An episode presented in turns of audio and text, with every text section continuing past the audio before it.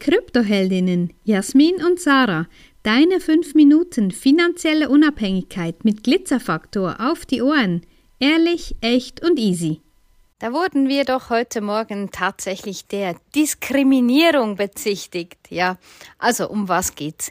Ja, da wollte ein Mann in unsere große Gruppe, die ausschließlich für Frauen gedacht ist. Und er hat eine Anfrage gestellt, die haben wir abgelehnt und dann kam postwendend eine Message. Warum denn nicht? Ob die für Frauen sei, habe ich geschrieben, ja. Ähm, und dann hat er gesagt, das ist in der heutigen Zeit diskriminierend und noch andere Dinge, die er wahrscheinlich an seinem frustlastigen Montag loswerden musste. Also, das, ich finde das extrem krass, weil Heute ist wahrscheinlich alles diskriminierend, wenn nicht irgendwie überall für alle Tür und Tor offen stehen. Äh, muss ich sagen, ja, ist es auch diskriminierend, wenn ein Mensch ähm, nicht an der Uni studieren kann, weil er nicht die nötigen Fähigkeiten mitbringt. Aber Einfach zurück zu uns.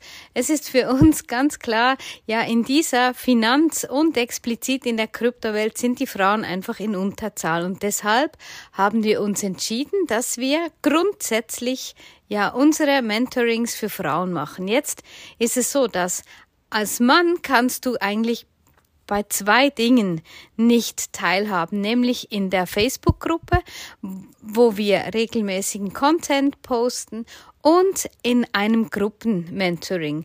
Alles andere, unsere Homepage, unser Podcast, was auch immer, unser Buch im Übrigen auch, ist für alle zugänglich. Und ich finde das einfach so wirklich, da denke ich mir so, oh Mann, was haben wir denn heute noch für Probleme? Ja, und gefühlt gibt es ja, keine Ahnung, 20.000 Angebote, die Männer anbieten, wenn es um Finanzen und Krypto geht. Keine Ahnung, wie viele das es sind. Ich sag einfach mal 20.000, weil ich einfach viel meine. Und ich glaube, es ist ja nicht verkehrt. Wieso möchte man sich dann als Mann in eine in eine Gruppe, wo explizit der Name auch schon sagt, dass es eine Gruppe für Frauen ist. Was sucht der Mann da? Was, was, was ist seine Frage an uns?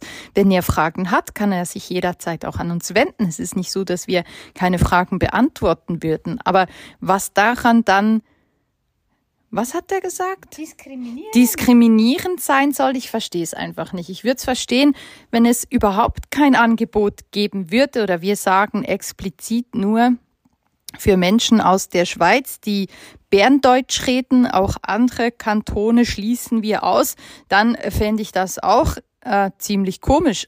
Aber noch wenn unser Business, unsere Regeln, unsere Art und Weise, wie wir es tun. Wir gehen auch nicht hin und erklären ihm, wie er sein Geschäft zu führen hat und was er zu tun und zu lassen hat. Aber es ist, glaube ich, so allgemein ein bisschen das Thema, dass man immer auch anderen sagen muss, ähm, wie sie es zu tun haben, statt einfach mal zu akzeptieren, dass es eben anders ist als das, was man eben selber tun würde oder selber tun ja, selber tut halt. Und ich finde es interessant, das ist das, was Sache sagt. Ich glaube, es ist so ein bisschen die allgemeine Zeit dazu, alles und jeden und sowieso zu hinterfragen und eben sich selber dann hinter der Ich lass mich nicht diskriminieren Mauer versteckt, weil es einfach so eine allgemeingültige Aussage ist. Also auch da, wir freuen uns über Menschen, die wirklich mit Fragen an uns treten, die interessante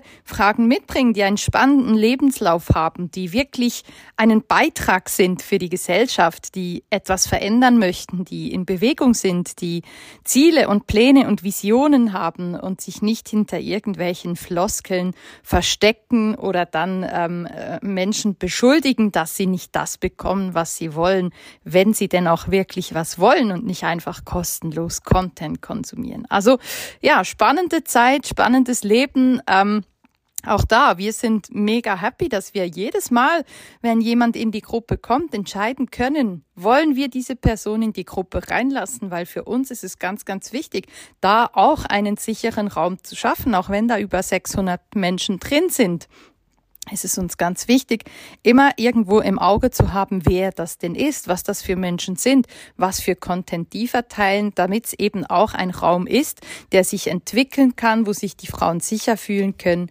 und dass sich da auch ähm, ja die ganze Gruppierung in eine gute Richtung bewegt.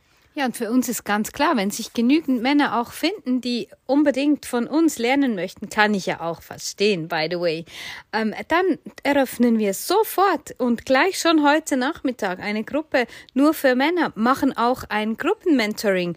Wenn sich, wenn sich acht bis zehn Männer finden, die sagen doch, wir wollen das genau von den Kryptoheldinnen lernen, ja, dann bitte, dann haben wir in jedem Fall ein offenes Ohr. Wenn dir diese Folge gefallen hat, empfehle uns gerne weiter und lass uns ein paar Sterne da. Und vergiss nicht, study Bitcoin and thank us later.